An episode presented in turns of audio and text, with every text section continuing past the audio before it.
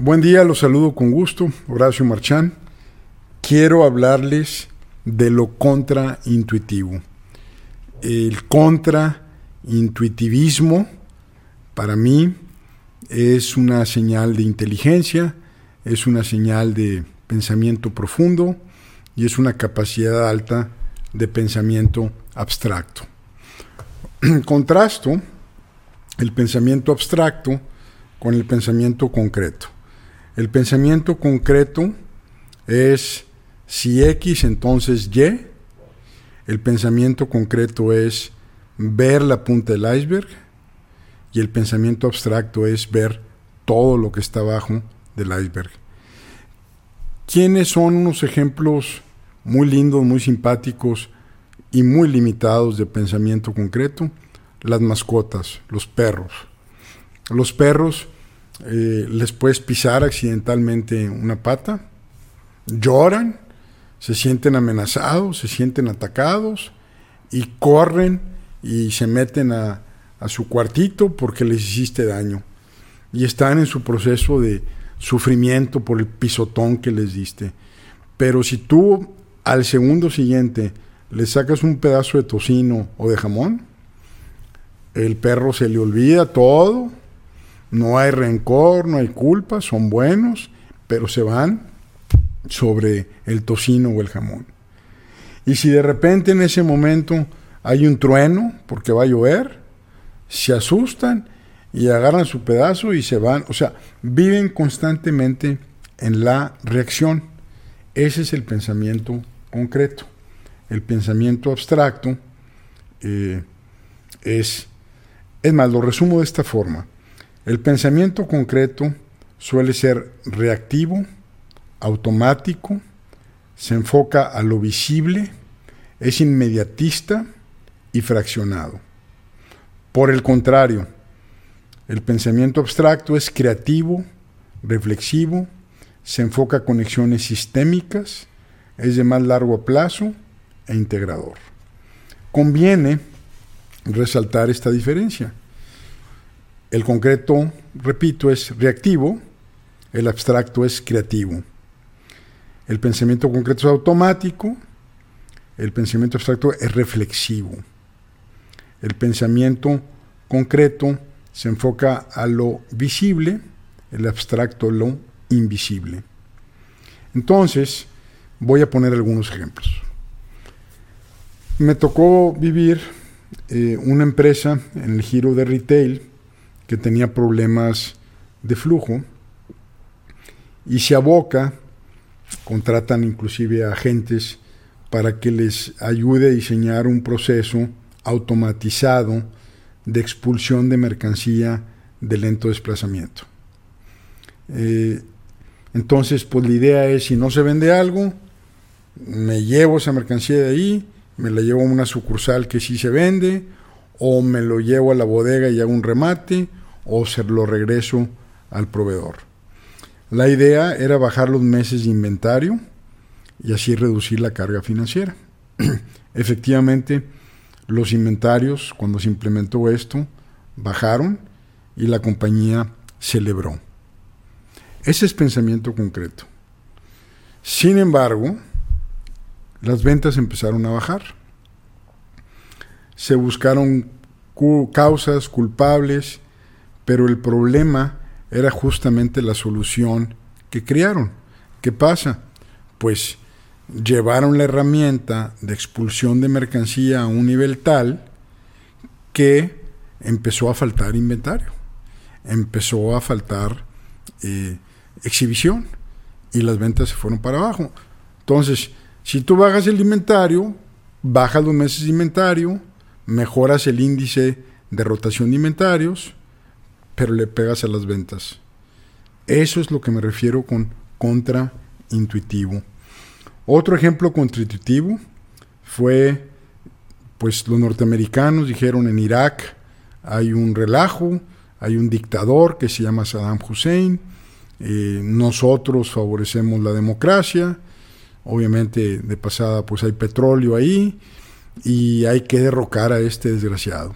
Estos intervencionismos son clásicos son parte de la historia del pensamiento sistémico, de cómo las intervenciones en una empresa, en una persona, en un país, eh, acaban empeorando las cosas. En medicina se llama iatrogenia, que es cuando los médicos hacen daño sin querer, eh, por su incompetencia o por su falta de diagnóstico. Y también pues lo asocio con esto de lo contraintuitivo.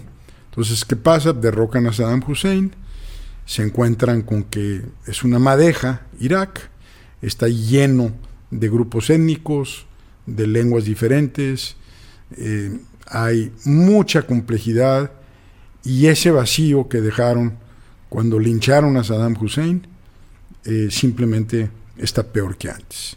Ahora es un foco donde ahí entrenan algunos grupos terroristas y simplemente no saben qué hacer con Irak, como no supieron qué hacer con Vietnam y, así sucesivamente. Un tercer ejemplo es una empresa eh, en el giro industrial que asume la posición de maximizar su WAFIR o la utilidad antes de impuestos financieros eh, o lo que se llama el EBITDA, ¿no? Entonces, aprovechando su posición competitiva y de baja competencia, deciden reducir su capacidad de planta, mejoran sus costos, reducen inventarios de producto terminado y quieren vender más sobre pedido. Obviamente se le da preferencia a los mejores clientes, la utilidad operativa se dispara, pero años después pensamiento abstracto, enfrentan una pérdida crónica de participación de mercado. Es decir, tu solución, tu intervención, eh, tiene, tiene un beneficio de corto plazo en la variable que estás midiendo, pero sistémicamente acabas afectando a la entidad. Este es un enfoque de sistemas que demanda pensar diferente, systems thinking. Eh, hay muchos conceptos que entran ahí, hay demasiadas publicaciones, demasiadas definiciones, y yo simplemente lo veo como eh, las, las implicaciones de la entidad como un todo y lo aterrizo en cuatro puntos. Uno, se confunde el síntoma con la causa. Esto es un clásico. La gente ataca síntomas, se organiza alrededor del síntoma, toma acciones alrededor del síntoma y entonces eh, lo arregla y la causa produce otro síntoma, ¿verdad? O la eliminación de ese síntoma te genera un dispendio y, simplemente ya no tienes energía para atacar al problema causa. Dos, la causa y el efecto suelen estar separados en el tiempo y el espacio. Entonces hay directivos que gozan de las buenas decisiones de, de, sus antecesores. Hay directivos que padecen las malas decisiones de sus antecesores. Es decir, hay un desfase tremendo entre el acto y la reacción. Y la gente pues no, no, no lo ve. Eh, y eso pues es difícil de explicar, pero el ejemplo clásico en sistemas es una tina de baño, donde tú eh, la llenas para echarte ahí con un vinito un bañito ahí rico, sabroso, eh, oyendo un buen podcast, eh, y, luego terminas y le, le quitas el tapón, pues obviamente no notas que se baja de inmediato. Tarda en agarrar vuelito. Y lo mismo cuando se llena, ¿verdad? Entonces, eh, el primero es se confunde el síntoma con la causa. El segundo es la causa y el efecto suelen estar separados en el tiempo y el espacio. Tres, un evento tiene efectos múltiples. Y no lo sabemos porque solamente andamos persiguiendo un solo efecto. Cuatro, una solución genera problemas nuevos, siempre. Una solución, una innovación, algo que cambies en tu vida, genera problemas nuevos. Es inocente pensar que una innovación, que un cambio en tu vida, no va a generar problemas nuevos. E, e, eso, la gente se, se asusta y se regresa a la posición anterior. Entonces elimina el problema nuevo asociado al cambio y entonces nunca cambia. No hay evolución, no hay progreso. Entonces siempre que tomas una innovación, que tomas un cambio, va a haber un problema nuevo que tienes que atender. O bien la solución puede convertirse polarizado en el problema del futuro. Por ejemplo, el Seguro Social Mexicano. El Seguro Social. Aquí tengo un caso del, guardia de la caseta. Eh, tiene un problema en la pierna, le da una especie de trombosis. Y bueno, pues va al seguro y, que le, dicen de broma el, inseguro. ¿Y para qué les platico el drama? Pero es un monstruo ineficiente se concibe, hay que aclarar, con una buena idea. Vamos a ayudar a la gente que no tiene recursos eh, o la que tiene recursos y funcionar como un seguro para que pueda enfrentar sus gastos cuando tenga una enfermedad. Digo, no hay cosa peor que estar enfermo y tener miedo de perder su trabajo o dejar, dejar de generar ingresos. Pero el seguro social, eh, por más bien intencionado, realmente la gente lo ve como un último recurso. Se mueve entre parientes y entre amigos y entre médicos o se va a hospitales que van a otro segmento. El seguro social mexicano es un problema gigantesco. Otro ejemplo es prohibir las drogas eh, o combatirlas por el lado de la oferta. Si tú combates las drogas por el lado de la oferta, eh, ¿qué pasa en economía básica cuando la demanda se mantiene y la oferta baja? Pues el precio sube. Y si sube el precio, la industria se hace más rentable. Y si la industria se hace más rentable, los, los inversionistas o los competidores invierten más en la infraestructura. Es decir, los cárteles se hacen más fuertes todavía. Eh, les meten inclusive tecnología de punta. Entre menos oferta, más dinero ganan los proveedores. El único eh, remedio de las drogas es combatir la demanda. Una forma de combatirla es haciéndola legal, eh, la que venga al caso y la otra forma es simplemente desincentivar el uso a efectos de que eh, entorpece el proceso mental, entorpece el proceso vital y disminuye tu vida en el, largo plazo. Entonces, las drogas no se arreglan por el lado de la oferta. Reducir el número de inmigrantes entrando a Estados Unidos, eh, tampoco se, soluciona reduciendo la oferta. No es que vayan los inmigrantes, es que los contratan. Eh, no es que vayan las drogas, es que las consumen y las pagan. En síntesis, eh, resulta dramático observar cómo las personas o las empresas se organizan alrededor del síntoma alrededor de la restricción.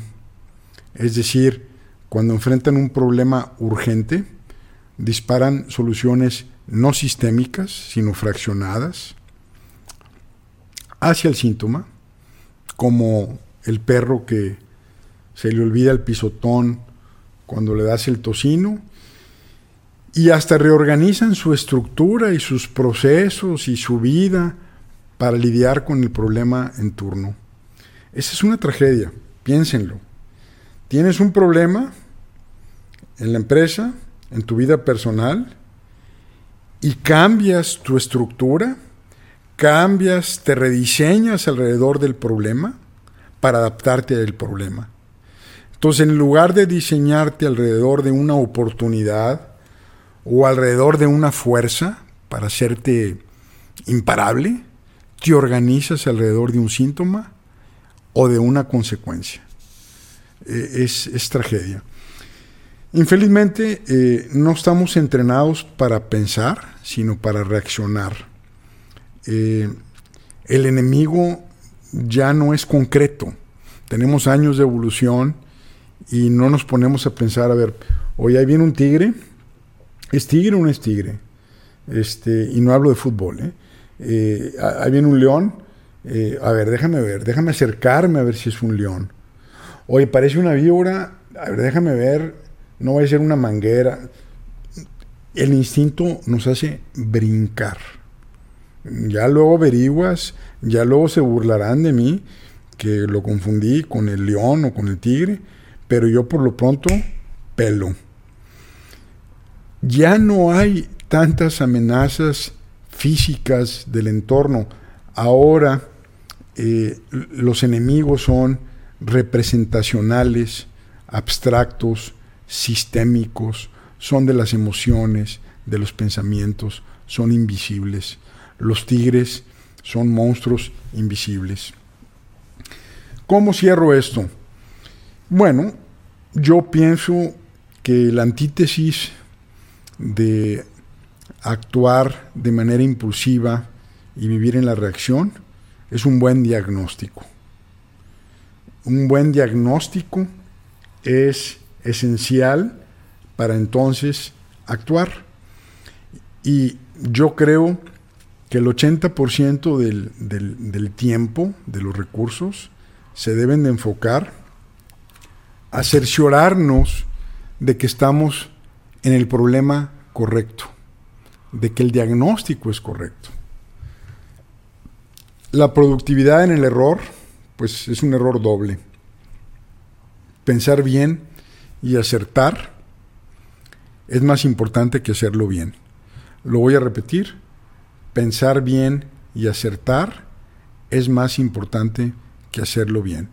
Entonces ahí los dejo con esta idea de lo contraintuitivo, con el enfoque de sistemas y les puse algunos ejemplos de dónde sale el tiro por la culata y ojalá que se adentren un poco más en el mundo de Systems Thinking. Eh, me despido, gracias por estar aquí, hasta la próxima.